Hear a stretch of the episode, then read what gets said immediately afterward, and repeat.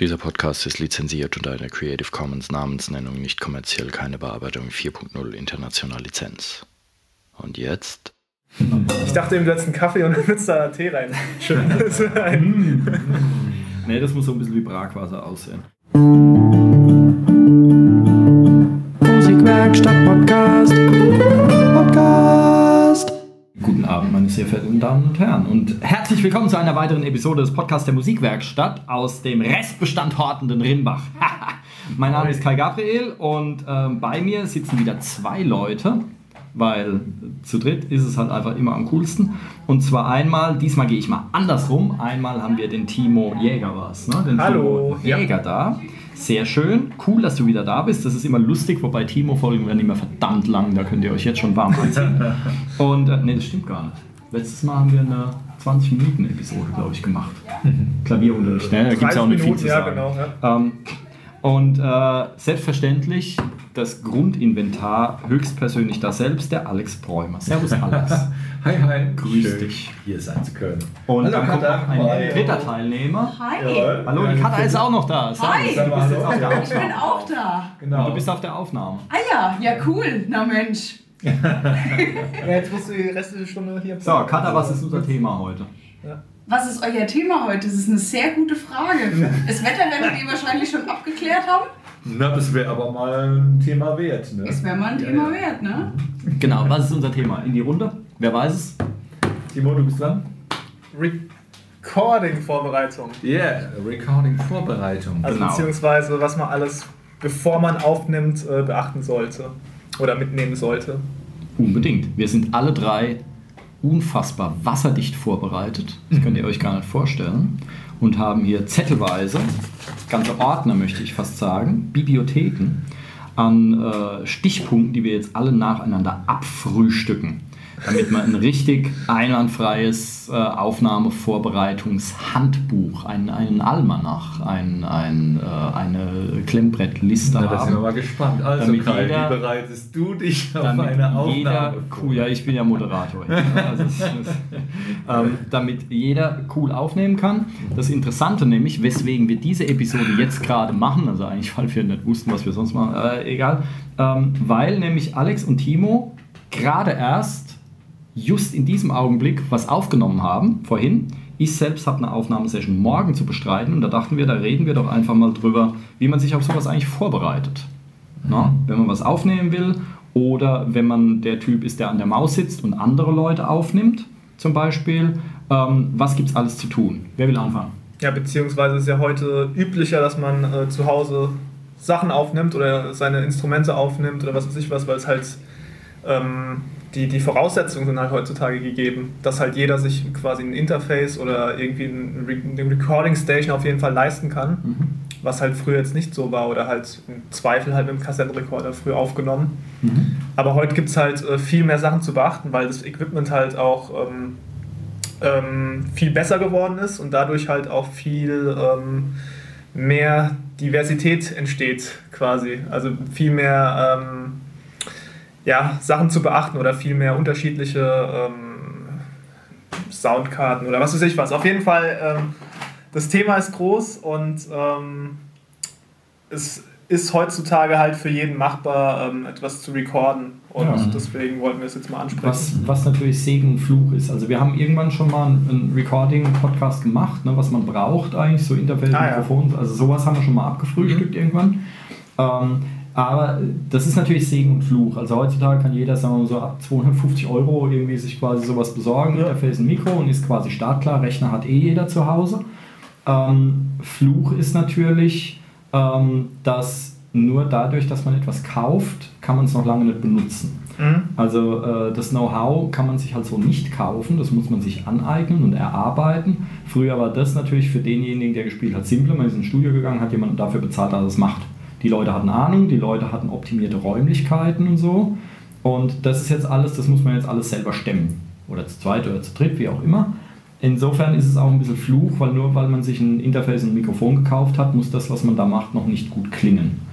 Ähm, Genau. Und da wollen wir jetzt so ein bisschen reingrätschen und ein bisschen aufräumen, dass, äh, dass es da so ein bisschen besser wird. Aber jetzt weniger Equipment oder so, sondern wirklich vor. Wie bereite ich mich auf sowas vor? Was mache ich? Was machst du? du was Konzeptionell willst? oder so. Ne? Zum Beispiel, ja, was Ja. machst du zuerst? Also ich denke im Wesentlichen geht es erstmal darum, auch wenn ich was aufnehmen würde, würde ich mir überlegen, um welches Genre geht es und äh, wie, wie ist die Instrumentierung und was ergeben sich da für Aufnahmebedürfnisse. Äh, Bedürfnisse. Und danach würde ich gucken, ob ich das Equipment überhaupt habe und ob ich da vielleicht Abstriche mache. Aber letztlich ähm, ähm, hängt vieles davon ab, was in der Musik abgebildet werden soll, wel- welche, äh, welche Instrumentierung und Gesang oder so. Also Genau. quasi man, man umreißt das Projekt oder so. Ja, Genau. Ja. Wäre Bestandsaufnahme wär bei mir auch der erste. Mhm. Und was man Ja, halt selbst zur. Verfügung hat, also ist ja wie, wie gesagt Fluch und Segen zugleich, wenn man halt zu Hause eine krasse Recording-Einheit hat, irgendwie ähm, mit was weiß ich wie viel Eingängen, Mikrofon, äh, so und so. Und da muss man sich erstmal Gedanken machen, okay, welches Mikro nehme ich, wie nehme ich das auf, wie, wie, wie, wie stelle ich das im Raum auf, das Mikro, äh, was für ein Instrument nutze ich. Mhm. Wenn ich jetzt äh, verschiedene Gitarren habe, äh, zum Beispiel heute war das diese, dieses Gypsy-Thema, dass du Mhm. deine Gypsy-Gitarre Ja. mitgenommen hast. Mhm.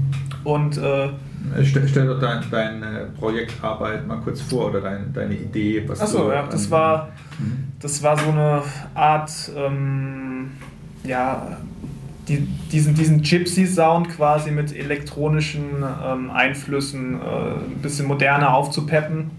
Wenn jemand die Band Caravan Palace kennt, die machen sowas äh, sehr, also sehr viel, so, so, so Gypsy mit, mit, äh, mit elektronischem Beat im Hintergrund, wo die Leute halt auch tanzen können, also was, was heutzutage ziemlich live ähm, echt äh, der, der Renner ist, also die sind weltweit unterwegs. Ähm, und ich stehe ja auch drauf, deswegen habe ich es auch gemacht. Ähm, genau, und deswegen wollte ich äh, ein paar Instrumente recorden, die halt so diesen, diesen, ähm, diesen älteren Sound, sage ich jetzt mal, oder diesen, diesen, ähm, Analog-Flair, in Ja, die diesen- diesen- elektronische Dancefloor. Genau, äh, bringen. Straßenmusik, Mhm. jazzigen Sound, genau. Und da hast du ja äh, deine Gitarre auch angeboten, die Ja. dafür perfekt geeignet war. Mhm. Und ähm, genau, und wenn man halt schon die Möglichkeit hat, verschiedene Instrumente zu haben, dass man sich im Vorfeld mal Gedanken macht, okay, mache ich jetzt, nehme ich jetzt die Gitarre, die klingt wärmer, nehme ich die andere Gitarre, die, die klingt perkussiver.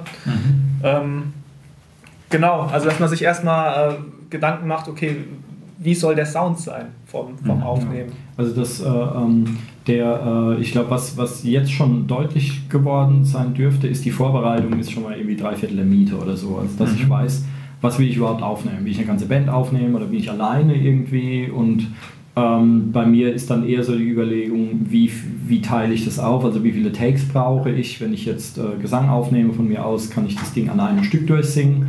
Oder habe ich vielleicht noch Background-Stimmen zu singen oder so irgendwas? Oder wenn wir jetzt von Gitarre reden, ist es einfach nur so eine Begleitgitarre oder muss ich auch ein Solo einspielen? Kann ich das Solo überhaupt spielen oder brauche ich da 100 Versuche für, wo ich mir dann die einzelnen Dinger zusammenbastle hinterher? Also quasi, dass man so mal den Umfang ein bisschen umreißt, damit man auch so ein bisschen eine zeitliche Idee bekommt.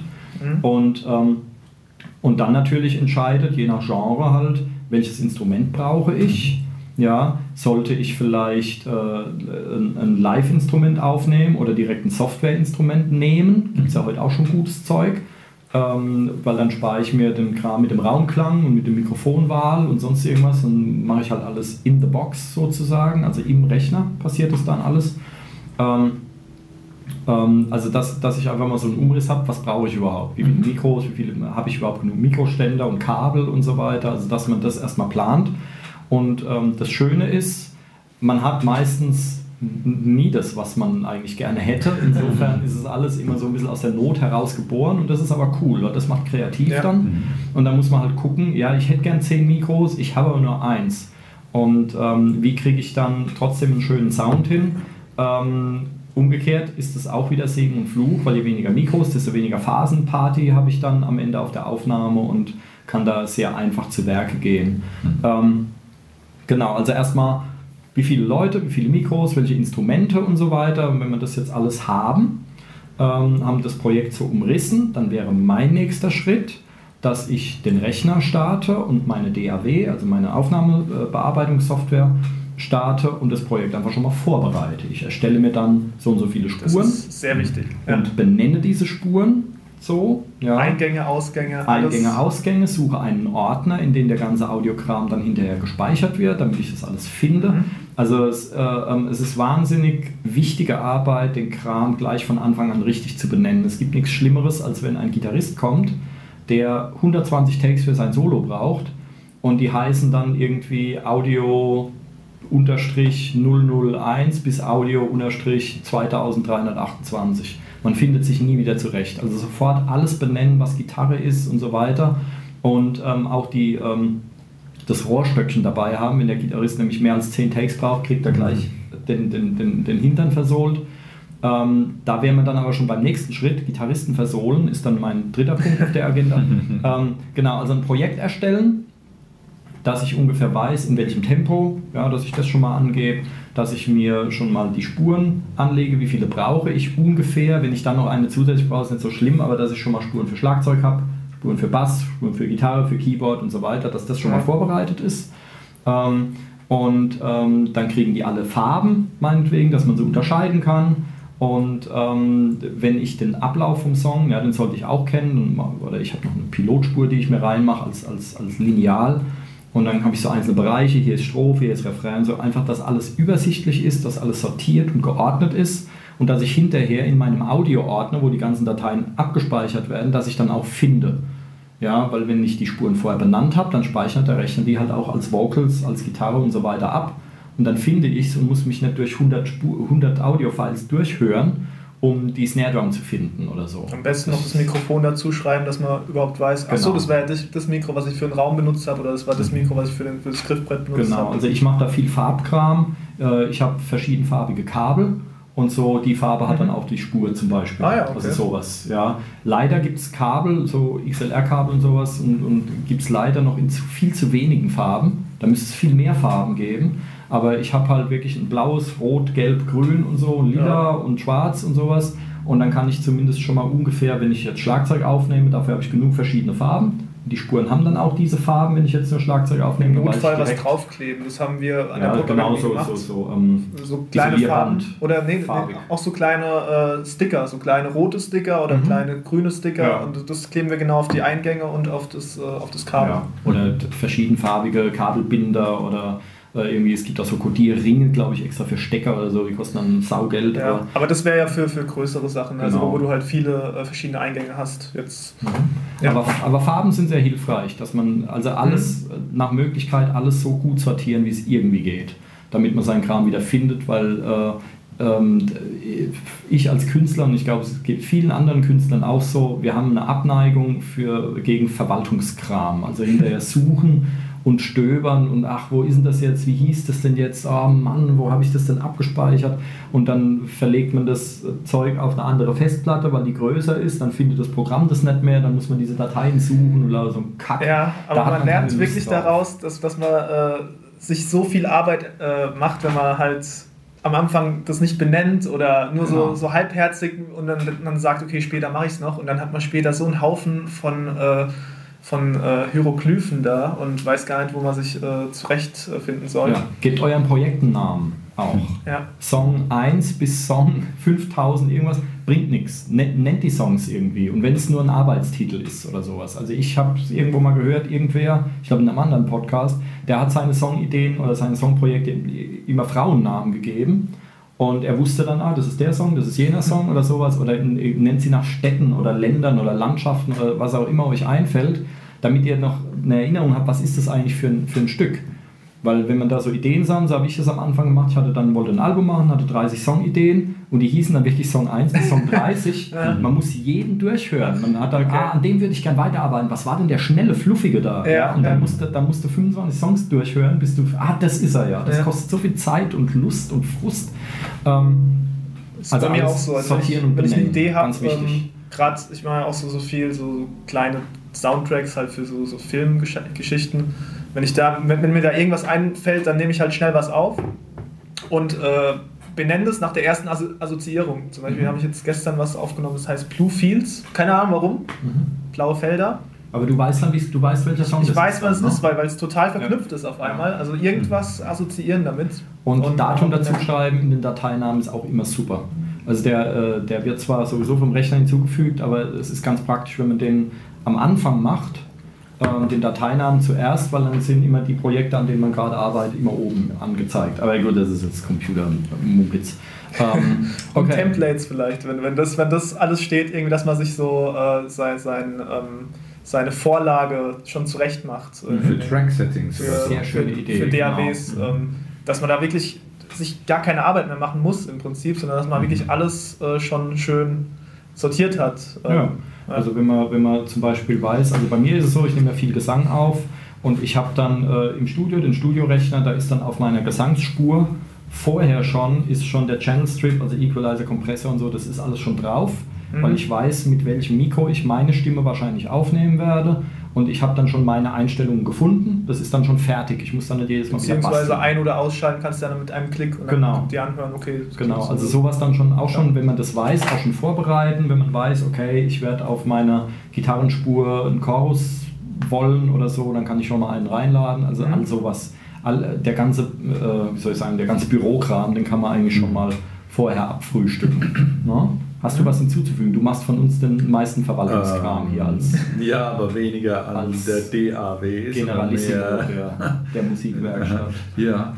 Ähm, Aber ich glaube, du, also du bist viel organisierter als ich auf jeden Fall. Ob das jetzt Mhm. äh, DAW-Arbeit ist oder irgendwas anderes. Insofern vielleicht hast du noch. Ja, ist schon richtig. Ich meine, äh, letztlich wird es eine negative Erfahrung, sprich das zu, zu spät benennen von, von Tracks oder Dateien dazu führen, dass man später eine Mehrarbeit hat. Mhm. Eigentlich lernt man ja daraus oder sollte man daraus lernen. Also ähm, so planvoll vorzugehen ist schon sinnvoll. Ja, viel davon fliegt auch in den Mülleimer einfach, weil irgendwann nach fünf Jahren weißt du nicht mehr, was das jetzt eigentlich für eine Datei war. Du weißt nur, die nimmt irgendwie 10 Gigabyte Anspruch Ja. und schmeißt es halt einfach mal Du weg. hast halt keinen Bock, das wieder zu öffnen und, und so, okay. Also ich hatte hier- vor allen Dingen, was mir halt schon mehrfach passiert ist, man, äh, ich habe dann mehrmals ja auch meine Software geupgradet Hm? Und die konnte zwar die alten Dateien noch öffnen, aber das war halt völlig chaotisch. Also ich arbeite Ja. vor allem mit Reason und, äh, und einem alten Cubase, aber bei Reason war es dann so, das alte Reason, das hatte noch keine Audiofunktion und so, also nur so einen kleinen virtuellen Mixer und wenn ich dann äh, ein altes Projekt in einem neueren Reason öffne Mhm. und dann ist das alles halt noch wie es früher war, dann ist es total der Kabelwirrwarr und von der durch. Ich wollte das mal umsetzen, wollte dann so ein Songprojekt ähm, besser verkabeln und machen und da, das hat einen ganzen Tag gedauert. Und dann dachte ich, komm, jetzt, nee, jetzt habe ich keinen Bock mehr. Mhm. Ja, und dann, dann fliegt auch viel in den Mülleimer, weil man einfach dann keine Lust mehr hat, daran zu Ja. arbeiten. Ähm, Vielleicht bei, bei ähm, so Geschichten habe ich äh, letztes Jahr auch im, im Praktikum gelernt, ähm, im Studio. Der kommt nämlich auch noch aus, aus der Zeit, wo er wirklich alles ähm, verkabeln musste und stecken musste. Äh, mir wurde so beigebracht, dass man zuerst ähm, bei, bei Benennung zum Beispiel zuerst die, ähm, die, die Kategorie hinschreibt, zum Beispiel Gitarre wäre dann äh, G, GTR, einfach in Großbuchstaben. Dann mit Unterstrichen arbeiten, weil mit Punkten ist es ist, ist nicht so Mhm. gut bei, Ja, bei Dateiendungen. ja. Äh, Unterstrich, dann äh, was es, was es für, ein, für, ein, äh, für eine Funktion im, im äh, Song hat, äh, vielleicht. Lead-Gitarre, Rhythm-Gitarre oder so, Strophengitarre ja, oder was ja. weiß ich was. Dann Unterstrich ähm, und dann halt die äh, Bezeichnung von dem jeweiligen Instrument und vielleicht noch eine Spezifikation dahinter. Mhm. Das ist bei Softwareinstrumenten ganz gut, dass du halt immer zuordnen konnt, äh, kannst, okay, das war jetzt das, wenn du irgendwas zum Beispiel gefreezed hast oder ähm, gebounced hast, dass du noch, noch zuordnen kannst, ach so, das war ja mit dem Softwareinstrument, habe ich das eingespielt, mit der Einstellung, dass du wirklich alles hinschreibst, aber dass du vorne die Bezeichnung hast, G GTR, Gitarre. Mhm. Und mit der, mit der ähm, Farbe dann noch. Ja. Da, Also fällt das- mir, da fällt mir gerade ein, wir können irgendwann mal eine putzige Episode machen über Anglizismen und Abkürzungen oder so. Weil wenn jetzt Neulinge kommen, die nicht wissen, was Freezen ist, was Bouncen ist, was Ja, das ist, auch, was jenes, jenes ist oder so, da können wir mal, da können wir einfach mal mit ein paar Anglizismen aufräumen, oder? Ja. Irgendwann machen wir Also mal eine das Folge drüber. Anglizismen, das notiere ich mir jetzt gleich. Ha, auf mein Klemmbrett. Ähm, Genau, also sortieren, sauber und strukturiert arbeiten, auch wenn es manchen Musikern schwerfällt, keinem mehr als mir wahrscheinlich, aber es erspart so viel Zeit und Frust und, und Nerven, wenn man da einfach vernünftig äh, zu Werke geht und damit dann klarkommt. So, dann wäre mein dritter Schritt, da waren wir nämlich beim Rohrstöckchen vorhin.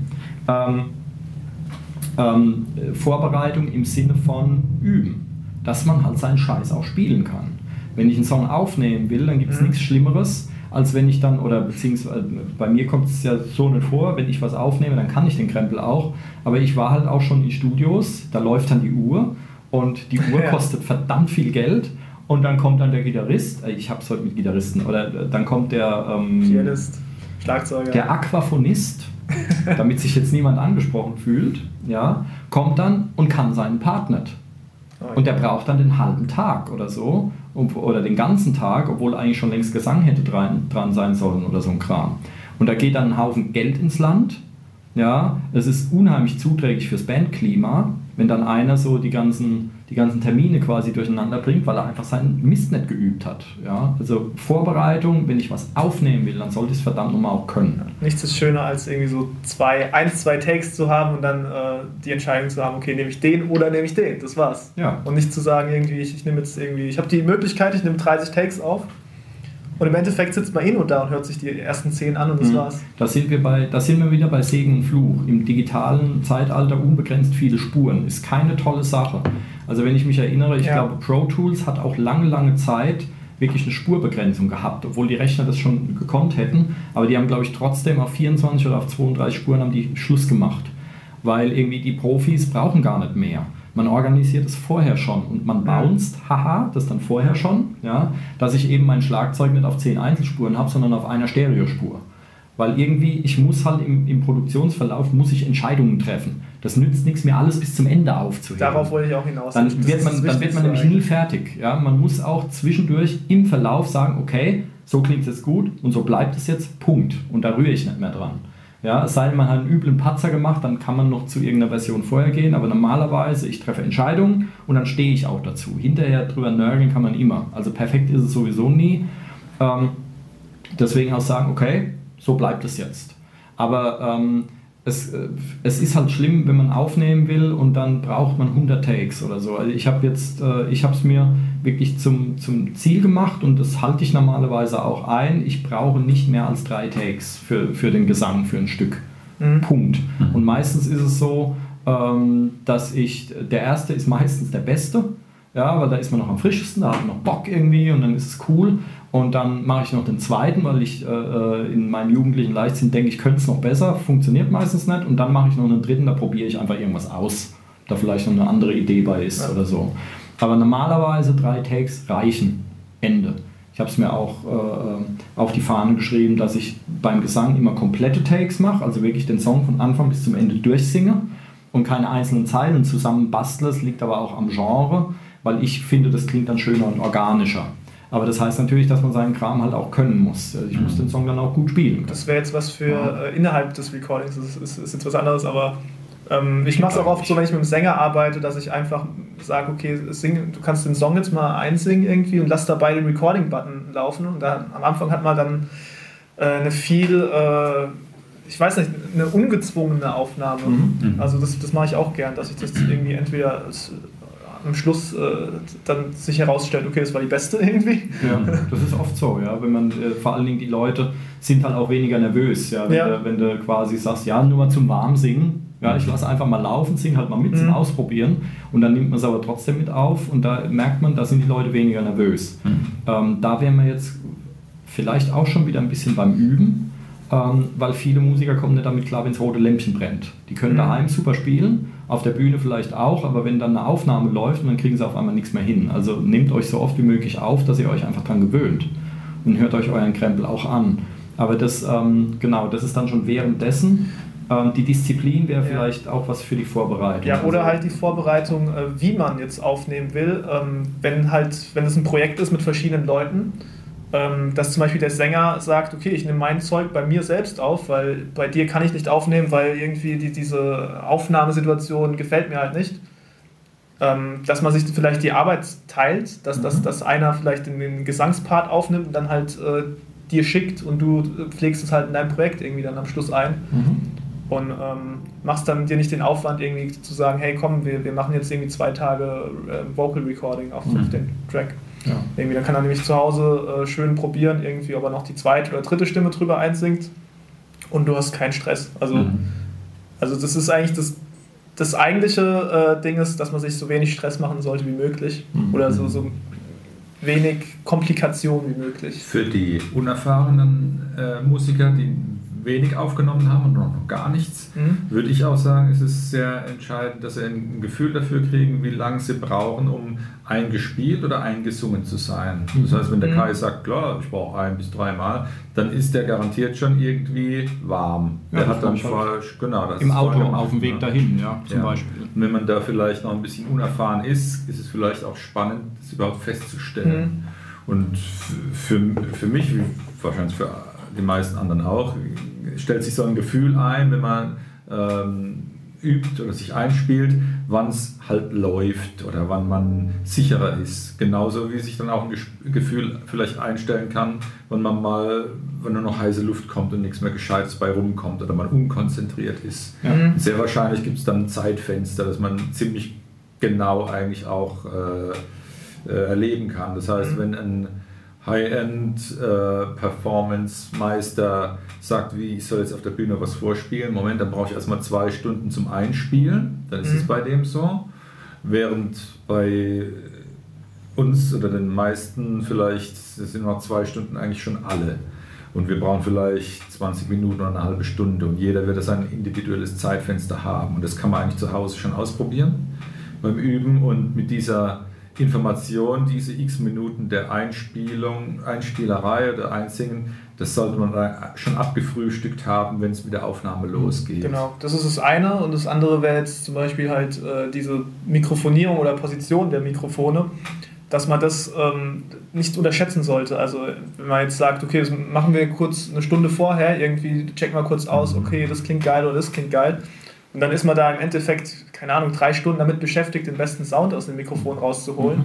Ist ja auch nicht der Sinn der Sache. Deswegen sollten auch vorher das Equipment äh, erstens kennen Mhm. und zweitens wissen, was man damit machen soll. Mhm. Ähm, Und dann genau ähm, positionieren, vielleicht am Tag vorher schon aufbauen. Genau, wollte ich gerade ja. sagen. Ja. Der, äh, ähm, der Aufbau am Tag vorher, das ist Gold wert. Ja. Weil es geht auch immer mal was schief, dann knackt man ein Kabel oder sowas und das ist dann doof, wenn dann schon alle da sind, wenn jetzt mehrere Leute kommen oder auch wenn ich mir vorgenommen habe, ah, ich will jetzt den Song einsingen und bin da irgendwie wild drauf und dann muss ich mich erst mit Computerblödsinn oder mit, mit Technikkram beschäftigen, ist Ja. doof. Also ich Mhm. versuche das dann auch, ich mache das dann so am Abend davor, baue ich schon alles auf, bereite alles vor, fahre meinetwegen sogar den Rechner schon hoch und so und mache den dann nur noch auf, auf Standby. Und, ähm, wenn ich dann am nächsten Tag hinkomme, muss ich eigentlich nur Tee aufbrühen, ja. Aufnahme drücken Das Beste, kann es was es eigentlich gibt schon losgehen. eigentlich, Das dass das super. alles steht Weil, auf die ähm, Software.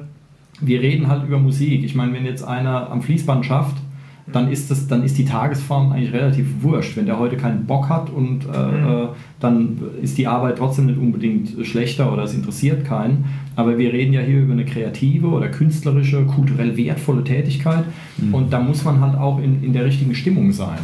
Und wenn man dann keinen Bock hat, äh, weil man sich mit irgendeinem Blödsinn beschäftigt hat oder so, und dann klingt es halt hinterher auch nicht gut. Mhm. Na, also zu diesem Zeitfenster wollte ich noch anmerken, bei Gesang sagt man ungefähr so eine, eine Stunde und dann klingt die Stimme einfach weniger brillant, die ist dann so ein bisschen verbraucht. Man, trifft zwar, man kriegt es zwar noch hin, aber es klingt weniger frisch dann. Also da gibt es so Zeit, die kann man raushören, indem man mehr Pausen macht, mehr trinkt oder sonst irgendwas. Aber es gibt halt auch Zeitfenster, da klingt dann das Instrument nicht so doll von mir aus. Man könnte jetzt, Sommer, könnte man darauf achten, wenn ich die Gitarre irgendwie einen Tag lang im heißen Auto rumfahre und will dann damit aufnehmen, habe ich ein Problem, weil die verstimmt sich dann dauernd oder irgend sowas. Also Ja. das sind so Sachen, das kann man alles vorher gucken. Dann stellt man die Gitarre eben am Abend davor schon in den Raum, dann kann die sich da schon so ein bisschen äh, akklimatisieren und ähm, das wäre noch Vorbereitung. Ja, Mhm. dass es sich halt so wenig wie Arbeit anfühlt äh, wie möglich halt. Oder? Ja. Also dass es halt Spaß macht äh, insgesamt. Okay, wir, wir haben schon alles hingestellt, wir nehmen jetzt einfach mal auf an dem Tag. Mhm. Und das ist eigentlich das Schönste. Ja. Heute hast du ja auch alles aufgebaut. da stand schon ein Mikro mit, mit äh, ja. einem Mikrofonständer Klar, und die Kabel ja. standen auch schon da. Ja, wenn es nur, nur eine Viertelstunde ausmacht, aber die ist jetzt Ja. schon weggearbeitet, Ja. ist es schon eine Aber du wusstest ja auch ungefähr, wie du das. Mikrofon Ja, positionierst. ja. Äh, da habe ich dir jetzt auch vertraut, weil das Mhm. klang auch ganz gut mit Mhm. den Perkussiven. So Erfahrungen sind natürlich durch nichts zu ersetzen, die muss halt jeder machen. Je, je weiter am Anfang er steht, desto mehr davon. Ähm, deswegen äh, probiert es einfach mal aus, wenn ihr ein- Mikrofon habt oder sowas, probiert es vor der Recording-Session aus. Wo tue ich es am besten hin, dass die Gitarre am besten klingt? oder wie klingt es Unterschied? Am besten gibt es ja eigentlich nicht, aber je nachdem, was ich für einen Sound will, wo klingt es am besten oder so. Und gewöhnt euch auch dran, Gitarre zu spielen von mir aus, wenn ihr ein Mikro vor der Nase habt. Weil eventuell, also ich hatte das schon so, ich wollte mal einen Sound haben, da war das Mikro halt ganz, ganz nah am Schallloch und das, da muss ich aber anders spielen, weil sonst haue ich die ganze Zeit dagegen. Mhm. Und ähm, an sowas muss man sich gewöhnen, ja, dass man eben auch entsprechend damit spielen kann, wenn man das Mikro halt da irgendwo hat. Weil der, mhm. äh, ähm, der Kopf und unser Hirn speichert ja alles ab, auch das Drumherum. Also wenn ich jetzt nur den Part übe, den ich einspielen will, und zu Hause fläze ich mich da auf die Couch oder so und im Studio stehe ich plötzlich und habe hab zwei Mikros um die Gitarre rum oder so. Da und dann kann ich es auf einmal nicht mehr spielen. Ja? ja mhm. weil das eine ganz andere, äh, ganz andere Umgebung ist dann. Mhm. Also gewöhnt euch zum Beispiel dran, dass, dass da ein Mikro steht, dass ihr da nicht dran rempelt. Oder dass ihr nicht zu viel euch bewegt mit der Gitarre, weil dann klingt es ja auch ständig anders. Ja. Was vielleicht auch für unerfahrenere Leute relevant sein könnte, wäre, die sollten unbedingt, wenn es neu für die ist, mit Klick äh, mal versuchen zu mhm. spielen. Es könnte ja sein, dass ein Tonmensch sagt, ähm, du spielst zwar ganz nett Schlagzeug, aber das äh, ist einfach unregelmäßig, das ist schlimm und ich zwinge dich dir jetzt einen Klick auf, sonst wird das ganze Projekt nicht verwaltbar. Mhm und es dann irgendwie total schwierig ist, wo sich dann halt herausstellt, dass es halt tierische Defizite gibt und das lässt sich vorher eigentlich schon klären. Also mhm. mit Klick nicht spielen wollen ist ja in Ordnung, aber dann müsste auch funktionieren und sitzen. Mhm. Und wenn es halt nicht sitzt und es kommt eine Ansage, jetzt gibt es einen Klick, dann wird man nichts machen können ja. oder kann unverrichtete Dinge nach Hause gehen. Genau, und wenn man da dran gewöhnt ist, dann klingt es halt total hölzern und seltsam und, und, ja. und, komisch. Also mit Klick üben, mit Metronom üben, das haben wir, glaube wir hatten auch mal eine Übe-Episode, glaube ich, mhm. ähm, haben wir, glaube ich, eh gesagt. Also mit Metronom üben ist natürlich gut, damit man dann darauf vorbereitet ist. Mhm. Oder auch mit Pilotspuren üben. Also je nachdem, wie es ist, oft hat man ja eine Pilotspur und ich habe es oft erlebt, dass der, dass der normale Ablauf ist, zuerst spielt der Schlagzeuger ein, dann der Bassist, dann der Gitarrist oder so und dann kommt dann der Gesang zum Schluss. Und der Schlagzeuger, wenn der einspielt, der braucht ja irgendwas auf dem Kopfhörer, damit er weiß, ist das jetzt Strophe, ist das Intro, was ist das mhm. jetzt eigentlich? Und es kann zum Beispiel ein Probemitschnitt sein, den man mit Klick aufgenommen hat oder so, oder irgendwie, das, das nennt man dann quasi, Pilotspur, ja. genau, was die dann auf dem Kopfhörer haben. Mhm. Und ähm, ich meine, ich hatte als, als Sänger, wenn man ein Instrument spielt, hat man einen Vorteil. Ich konnte meine Schlagzeugparts immer einspielen, ohne was auf dem Kopfhörer zu haben, weil ich weiß als Sänger eh, wo Strophe und mhm. wo Refrain ist. Ich habe das eh im Kopf. Ähm, aber es kann, wenn jetzt ein Stück besonders auf einen, auf einen äh, Gitarrenriff aufbaut, ist es natürlich cool, wenn man das auf dem Kopfhörer hat, dann kann man da auch schön drauf reagieren und so, dann klingt es organischer. Noch besser ist natürlich, wenn man alle Bandmitglieder gleichzeitig aufnimmt, wenn man die Räumlichkeiten hat, weil dann macht es halt auch noch mehr Spaß und dann hat man eben auch dieses Live-Feeling. Da geht es ja jetzt wieder so ein bisschen hin. Das war, mhm. So war es ja früher immer. Ganz früher stand dann ein Mikrofon in der Mitte vom Raum und alle Leute irgendwie so drumherum. Und ähm, dann kam es dann später erst, dass jeder Einzelne aufgenommen hat. Das ist natürlich einfacher, weil ich dann kein sogenanntes Bleeding habe. Das ist dann wieder für die Anglizismusfolge. Ähm, die äh, kein Bleeding habe. Das heißt, dann ist dann auf meinem, auf meinem Gitarrenmikrofon ist dann keine Snare Drum drauf oder so. Das heißt, wenn der Gitarrist dann irgendeinen Murks spielt, dann kann ich das eventuell gerade rücken. Aber wenn da noch ein anderes Instrument drauf ist, was korrekt mhm. ist, dann funktioniert es natürlich nicht mehr. Also dann muss man halt auch richtig spielen. Aber es macht viel, viel mehr Spaß, wenn man halt eine sogenannte Live-Aufnahme macht, ohne Publikum zwar, aber halt live ähm, im Sinne von alle spielen zusammen. So ist es, es landet am Ende so auf der Aufnahme, wie man es auch gespielt hat, anstatt so einzelne Brocken zu haben. Aber das ist dann eher für Fortgeschrittene, glaube ich, weil da muss jeder seinen Part gut können und man muss wissen, wie man die Mikros aufbaut und so. Geht aber. Also ich habe auch schon wirklich mit einem Mikrofon eine Band aufgenommen und ähm, das klang tatsächlich gut. Allerdings war das ein 7000 Euro Mikrofon. Und so, ähm, ja, naja. Aber sehr geiles Ding. Ein, ein Kauftipp, ein Josephson C 700S, glaube ich, heißt das Ding, mit drei Kapseln. Das ist ein abgefahrenes Teil. Ähm, der Koffer ist fast noch besser, so mit Luftdruckausgleich. Hier befahren so Pelikan Cases. Ähm, genau, hauen wir mal ein bisschen Werbung raus. Ähm, ja. ja. ja. es macht auf jeden Fall ähm, manchmal mehr Sinn, ohne Klick einzuspielen. Das ist mir auch aufgefallen. Bei manchen Bands klingt es einfach ähm, energetischer, also da geht mhm. nichts verloren. Man, man, will sich ja immer, wenn man Klick hat, ist es ja immer die, die, die, die Gefahr, dass man sich wieder einpendeln muss und dann zieht das Energie raus. Also wie halt, wie wenn du mit, mit angezogener Handbremse die ganze Zeit ja. fährst. Also Und, nach. Ja. Achso, ja. Ja, nee, es macht halt cool. mehr Sinn, irgendwie für manche Bands dann zu sagen, im Vorfeld schon, okay, wir, wir spielen es live mhm. ein und wir spielen es jetzt äh, so, wie wir die Energie gerade fühlen, ein und meistens ist es keine schlechte Idee. Ja, ja, also Ja. Wenn, die, wenn die Band gut ist, auf jeden Fall. Also wenn man, ich habe früher viel Allman Brothers gehört zum Beispiel Mhm. oder altes Leonard Skinner Zeug, wenn du dann Klick mitlaufen lässt, wird dir übel. Ja? Ja. Aber die, ähm, bei denen ist es halt, die werden dann halt nicht schneller, schneller, schneller, schneller, sondern die kommen halt auch wieder zurück. Das zieht dann Genau, im Refrain mal an, gibt mehr Energie, eins, zwei Beats, aber es wird dann halt auch wieder langsamer. Das heißt, die bewegen sich so um dieses Timing rum. Und dann funktioniert das super. Ja? Oder auch im Jazz oder sonst was, wenn dann mehr Energie drin ist und dann wird es halt auch mal eins, zwei Beats schneller oder so, aber es geht halt auch wieder zurück, weil sonst werde ich immer schneller oder immer langsamer und dann funktioniert es nicht mehr. Oder Klassik Ja. auch. Oder Filmmusik insgesamt. Aber Muss man Genau. ja programmieren, quasi, dass die BPM-Zahl kurz hochgeht, dass es äh, Ja, ja. ein bisschen Spannung erzeugt. Habe ich auch schon gemacht. Also Mhm. das habe ich schon gemacht, wirklich. Ich hatte ein, ein Stück, das ist komplett im Rechner entstanden. Und da war es dann wirklich so, da wurde es dann im Refrain nur einen Beat schneller Ja. und dann hinterher wieder einen Beat langsamer. Und dann habe ich das Ding tatsächlich mal mit einem Schlagzeuger zusammengespielt, der Michael, der war auch schon in ein, zwei Episoden dabei. Mhm. Und der ist da immer rausgeflogen und hat gemeint, das wäre doch schneller, das gibt's doch gar nicht. Was ist denn da los? Und er hatte dann einen Klick auf dem Ohr und ich dachte, ja, ein Beat, der wird bestimmt einen Beat hören. Ja. Aber er hat tatsächlich einen Beat gehört. Das hat ihn, das hat ihn total rausgebracht. Ja. Aber dasselbe hatte ich auch mit einem Sänger, den ich jetzt vor ein paar Monaten aufgenommen habe. Aber er kam halt mit seinen Songs zu mir an, die wir dann aufgenommen haben. Und dann hat er gemeint, ja, im Refrain sind es dann irgendwie 95 äh, BPM und in der Strophe halt 92 oder so. Ich so, hä? Okay, alles klar. Aber er hat es halt, äh, er hat's halt so äh, arrangiert, das ganze Ding. Also anders wäre die Energie wahrscheinlich verloren gegangen Ja. oder so. Also er hat schon von vornherein gesagt, okay, es ist da so und so schnell und da jetzt so, so schnell. Also wenn man es kann, äh, ähm, auch mit, ja, ich meine, wenn, wenn jemand mit Klick spielen kann, dann klingt das auch lebendig und organisch und, und frei und so weiter und offen und schön. Aber dann muss man sich halt dran gewöhnen. Ja, Mhm. dass man, dass der Klick ist halt dann so im Hintergrund und, und äh, macht da seine Arbeit und man arbeitet mit diesem Ding, als wäre es quasi ein, ein weiterer Musiker oder so, ähm, dass es nicht hinterher so steril und wie hölzern und wie nach einem Lineal gespielt klingt. Mhm. Also gewöhnt euch vorher dran mit Klick zu spielen, auch wenn ihr das für manche Songs nicht haben wollt, aber es ist vor allen Dingen, es ist echt gut, wenn man es kann.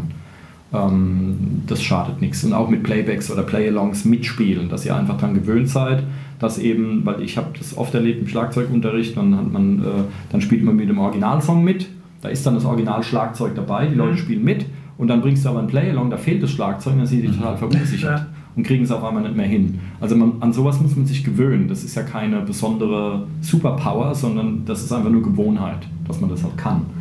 Ähm, Aber wenn es die gleiche Geschwindigkeit ist, kannst du ja das, äh, das Originalding trotzdem einpflegen, oder? Kannst du sagen, Ja, natürlich. wir nehmen da drauf auf und dann am Schluss halt das muten. Oder? Ja klar, nee, das war, das war jetzt eher äh, Unterrichtssituation, so, okay. aber trotzdem, man soll das halt trotzdem können. Ja, klar. Ja, also dass man, äh, weil vielleicht möchte man auch was nicht haargenau deckungsgleich spielen wie der Originalschlagzeuger und ähm, wenn man eigene Sachen spielt, dann gibt es ja keinen Originalschlagzeuger, weil das bin ja dann nicht selber. Mhm. Also dann spiele ich mit mir selber mit oder so und wenn das dann nicht hundertprozentig deckungsgleich ist, bringt es mich vielleicht raus. Gewohnheit. Ähm, okay, was gibt's noch? Also ich würde dann sagen, ähm, gut fühlen. Ja, das heißt, sorgt für Getränke und Gebäck oder sonst irgendwas oder was auch immer euch hilft. Ich brauche bei einer Aufnahmesituation entweder Pizza oder Torte. Wahlweise, aber eins von beiden muss, sonst kommt nichts Gescheites bei Was auch entspannt ist, äh, indirektes Licht. Also wir haben so eine Stehlampe und wenn, man, wenn die an ist und alles andere aus ist, dann kann man wunderschön äh, dazu irgendwie Jam oder irgendwas spielen oder genau das so spielen, wie man es halt davor geübt hat, weil ähm, das ist die Atmosphäre wieder so. Ja, in meinem, in meinem Studio ist halt Tageslicht. Also und so. ja. Ähm, nee, aber äh, ja, stimmt. Also wir haben zwar so eine, so eine Fensterfront, aber das ist dann tagsüber ein, ein Hitzeproblem eher. Und Klimaanlagen machen einen Heidenkrach. Übrigens auch, wir haben da Neonröhren drin, die machen auch einen Heidenlärm. Oh. Ja, die brummen dann so. Also das heißt, wir benutzen dann mittlerweile, benutze ich für, für filigrane Aufnahmen, benutze ich dann wirklich äh, unser Bühnenlicht sogar, weil das ist wenigstens leise. ähm, weil ich die... Äh, Ist es ja, nicht dann heiß? Ähm, nö. Oder was sind das für dann? Der Raum ist das- groß genug. das hatte ich auch steht mal. halt weiter weg dann. Das ja. hatte ich auch mal, weil ich habe auch mal mit, mit, so, mit so Bühnenlampen aufgenommen, weil das halt in, in unserem Proberaum stand. Und ähm, das sah zwar cool aus im Endeffekt, also mit den ganzen Lichtern und, und so, aber es wird halt schweineheiß. Ja, klar uns. heiß. Ja, und die Verstärker machen ja auch noch ordentlich warm. Aber erstens, wir haben das Glück, wir haben einen großen Raum und zweitens, äh, ich bin Musiker, ich schwitze gerne, das gehört Mhm. dazu. Ja, so. Ähm, muss man halt aufpassen, dass man nicht alles auf die Maus und auf die Tastatur da tropft, aber, ähm, aber ansonsten kann man, ne, man kann auch ein bisschen schwitzen beim, beim Arbeiten, das ist schon Ja. gut so. Aber wohlfühlen, ja, also dass Ja. man irgendwie Getränke da hat oder so und ähm, genug hydriert ist und genug gegessen hat oder sonst was, damit man sich einfach wohlfühlt und damit es wirklich Spaß macht, weil sonst hört man es hinterher auf der Aufnahme. Ja, wenn man einen sehr traurigen Blues, dann kann man sich ja auch vorher halb zu Tode hungern oder sowas, aber eigentlich, ja, ne, oder, ne, ich, ich meine, ich habe das auch schon gemacht, ich wollte halt einen sehr tiefen, kaputten, kranken Stimmsound haben und dann habe ich mir den Laptop mit Mikrofon neben das Bett gestellt und habe das, hab das Projekt geöffnet und alles schon fertig, spurscharf geschalten und so weiter. Und ähm, dann habe ich, äh, naja, darf man das jetzt hier sein, dann habe ich mir ordentlich einen in den Tee gekippt und ähm, bin dann ins Bett gefallen und habe den Wecker gestellt nach irgendwie ganz fies, nach dreieinhalb Stunden oder so, dass ich wirklich so aus der Tiefschlafphase rauskomme Ja. und habe dann sofort angefangen zu singen da rein. Und das klang saugeil. Das ist jetzt nichts, was man ständig machen möchte, um Gottes Willen. Weil du hattest den Rechner nicht richtig eingeschaltet und hast Nee, das, nicht hat fun gemerkt. das hat funktioniert, das hat super Ja, klasse, es hat auch echt klasse geklungen, ja. Mhm. Und das, aber sowas muss man, das muss man quasi planen vorher, weil sonst funktioniert es nicht. Ja. Sobald ich, wenn ich aufstehe und werde dann richtig wach und dann äh, verschwindet ja auch Flüssigkeit aus den Stimmlippen und dann ist der Muskeltonus ist wieder da und so weiter und dann ähm, klingt man wieder normal halt, ja. Aber äh, es gibt vielleicht auch, also ich habe auch ein Stück aufgenommen mit einer kaputten Akustikgitarre. Und das klang unfassbar geil. Mhm. Aber diese Aufnahme, die gibt es nur einmal. Ich habe noch zwei, drei, vier Mal probiert, dieses Ding aufzunehmen. Ich krieg's nie wieder hin. Mhm. Weil die war halt kaputt, die Gitarre. Da hat sich hinten der Steg, was das ist, hat sich irgendwie so halb abgelöst. Hast du aber auch nicht geplant, oder? Also, Nee, ich wollte, cool, einfach- ich wollte okay. cool aufnehmen, habe mich dann tierisch Ja. aufgeregt, weil die Gitarre kaputt war. Mhm. Und bin dann im, und dachte, naja, dann baue ich halt wieder ab und bin so im Vorbeilaufen so über die Seiten gestrichen irgendwie. Dachte, hey, ist eigentlich cool. Und dann habe ich aus dem Stegreif einen Song, den gab es auch nicht, den Song vorher. Ich habe einfach Mhm. losgeschrammelt wie ein Bekloppter. Und das war so ein geiles Ding hinterher. Ich habe hinterher her nur noch so, so äh, Shaker, so ein bisschen was dazugefügt, aber ansonsten blieb das so. Der Text ist komplett improvisiert, irgendwelcher Wortsilbenmüll, den es gar nicht gibt. Das ist so ein cooler Song geworden. Mhm. Aber ich wollte den dann irgendwann nochmal besser aufnehmen, keine Chance. Mhm. Wird nie wieder gelingen. Ich werde den auch nie live spielen, leider, ähm, weil ich es nie wieder so hinkriege. Also sowas gibt es halt auch. Und dann ist halt doof, wenn man dann aufnahmebereit ist, gerade in der Situation. Aber wichtig ist doch da, du hattest vorher einen Plan, das soundlich so oder so zu machen und äh, bist dann mit einem Unfall quasi auf, dein, auf deine äh, geile Spur gekommen. Ja, genau. sozusagen. genau. Aber du hattest einen Plan vorher. Ähm, einen ganz anderen. Also ich Ja, hatte ja. einen Plan für einen, es war ein anderer Song. Ich wollte eigentlich einen Akustik-Zupfpart aufnehmen für was ganz anderes. Mhm. Und dann habe ich gemerkt, Mist, die Gitarre ist ja kaputt, was ist denn jetzt los? Ja. Und dann daraus ist dann irgendwie was entstanden, weil ich da, weil ich so frustriert war. Irgendwie, der Song klingt auch ein bisschen frustriert, finde ich. Ähm, weil ich so frustriert war, ist dann was anderes bei rausgekommen. Mhm. Das ist das, was ich voll. Habe ich das heute schon? Ich glaube schon. Ähm, vieles ist aus der Not geboren. Ja? Also einfach drauf losmachen und es kommt was Cooles raus und Patzer, weil ich eben nicht genug Mikros habe oder weil die Mhm. Gitarre kaputt ist oder weil mir eine Seite reißt oder sowas. Ähm, dann macht man halt irgendeinen Blödsinn. Das hat dann auch am Ende hat's auch tierisch viel Spaß gemacht. Ähm, weil das ist halt Kunst, ja, kreative Tätigkeit. Kunst sind halt auch mal Fehler, ja, und, und es entsteht halt, weil irgendwas völlig in die Binsen gegangen ist, entsteht auf einmal was total Witziges draus. Ich wollte es nur noch mal ansprechen, weil äh, nicht, dass es jetzt so, so rüberkommt, als wenn du irgendwie keinen Plan gehabt hättest von Anfang an und dann irgendwas ausprobiert hättest. Aber nee, das ähm, war schon, ja, ja. Genau, also wenn, wenn da du- durch Zufall irgendwas entsteht, äh, kann man ja sagen, okay, die Entscheidung, die ich davor gefällt habe, ähm, ähm, mache ich jetzt irgendwie anders ein bisschen, Mhm. aber man hat trotzdem noch einen Plan von allem. Das ist, glaube ich, wichtig. Ja, ja, also das ist ja auch eher, das ist ja auch eher so die, die, die Grundeinstellung, dass ich dann halt nicht frustriert den Kram einfach ab, abbaue und, und, Mhm. und weggehe oder so, sondern dann mache ich halt irgendwas. Ja. Ja, und wenn es halt nicht brauchbar ist, dann lass es halt weg, ja, dann, dann muss ich es ja nicht verwenden. Also das ist, glaube ich, auch ganz wichtig, dass äh, die Qualität entsteht oft auch aus der Quantität raus. Also einfach äh, möglichst viel Kram produzieren und dann hinterher die Rosinen rauspicken. Weil wenn ich immer nur das mache, von dem ich denke, hey, das muss jetzt toll sein, weil man hat auch immer Kackideen und die müssen halt einfach raus. Entschuldigung. Das ist ein gutes Zeichen dafür, dass wir vielleicht irgendwann auch mal zum Ende kommen sollten. Ähm, man hat auch mal schlechte Ideen, die müssen halt raus, weil sonst kommen sie immer wieder. Mhm. Und ähm, die, äh, es gibt ja so den, ich glaube, viele Leute denken, wenn eine Band ein Album macht mit zehn Songs drauf, dann schreiben die zehn Songs und dann nehmen die die auf. Das ist natürlich Kokolores. Äh, man schreibt dann 30 Songs oder 40 oder 50 oder so, damit man sich die besten zehn raussuchen kann, weil niemand hat nur geile Ideen. Ja, also ich habe ich hab ein Interview mit einem Schriftsteller mal gehört, der hat, ähm, der hat gesagt, die erste Fassung seines Buches hatte fast 3000 Seiten. Und das, was dann am Ende in Druck ging, war noch 700 Seiten, was immer noch verdammt viel ist für einen Roman. Der hat drei Viertel von seinem Buch hat er weggeschmissen. Mhm. Ja, oder hat sich aufgehoben für spätere Ideen oder sowas. Aber ähm, so muss man halt auch denken. Also man, man, man macht nicht nur das, was äh, in Reinform, sondern man nimmt auch jede Menge Stuss auf. Das ist halt so. Ja? Und dann hinterher schmeißt man die Hälfte davon weg.